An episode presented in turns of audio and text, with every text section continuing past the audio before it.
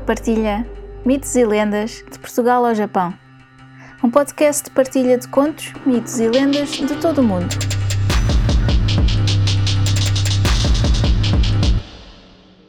Uma nota antes de começar.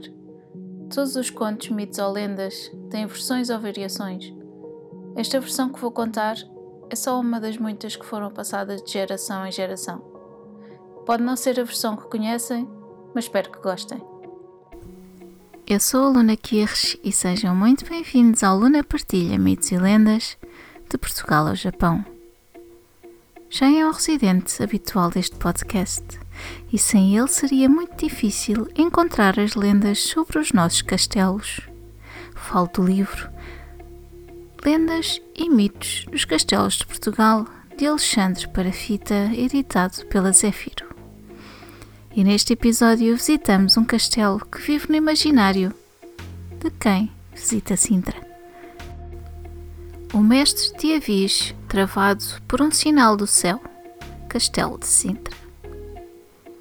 Após o levantamento do cerco de Lisboa, que ocorreu a 3 de setembro de 1384, Dom João, mestre de Avis, decide tomar posse das localidades dos arredores receando que os castelhanos, que aí continuavam a ter adeptos, se organizassem para cair de novo sobre a capital. Uma dessas localidades era Sintra, cujo alcaide do castelo Dom Henrique Manuel de Vilhena, após a morte do rei português Dom Fernando, prestou lealdade à viúva Dona Leonor e, por consequência, ao rei de Castela, seu genro. O mestre decidiu então avançar em segredo, aproveitando a noite para não despertar atenções por onde passava. Escolheu alguns dos homens mais valentes que tinha e partiu, sem que qualquer deles fosse sequer sabedor da missão. O que pretendia era apanhar o alcaide de surpresa, e a confiança que os soldados tinham no seu líder era tal que não questionavam o que quer que fosse. Como os cavalos haviam perecido no cerco de Lisboa, iam todos a pé, de passo lento, como pedia o segredo e a necessidade. E quando já estavam a chegar a Sintra, eis que do céu chega um sinal que o mestre entendeu como mensagem reprovadora da missão. Caiu de repente sobre o exército um violento temporal com fortes relâmpagos e trovões à sua beira que os deixou aterrorizados e desorientados. Embora estivessem já perto do castelo, o mestre não avançou. Reconheceu que não era da vontade de Deus que seguisse aquela empresa e, assim, cedendo a um superior impulso, voltou para trás.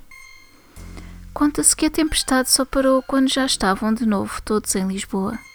A tomada do castelo de Sintra ficou para depois. Uma nota do autor. Conhecido como Castelo dos Mouros, ergue-se no cume da Serra de Sintra, onde beneficia de uma localização estratégica outrora invejável em termos militares. Diz a lenda que, no tempo da reconquista aos mouros, se formou um exército de 20 corajosos cavaleiros que teve a ousadia de avançar sobre o castelo de Sintra. Eram poucos, porém, em face das ameaças que ao longo do percurso foram percebendo. Num dos momentos de maior receio, conta-se que Nossa Senhora apareceu dizendo: Não tenhais medo, ides vinte, mas mil ides. Com esta visão ganharam coragem e conquistaram o castelo.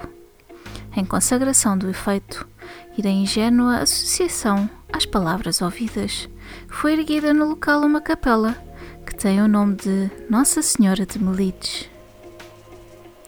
Espero que tenham gostado. Muito obrigada por estarem desse lado e até ao próximo conto.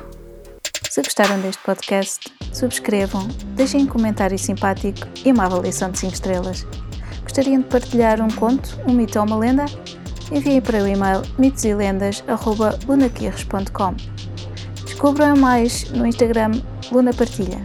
Podem apoiar este podcast através do PayPal ou comprar um café. Vejam os links na descrição. Muito obrigada e até ao próximo conto.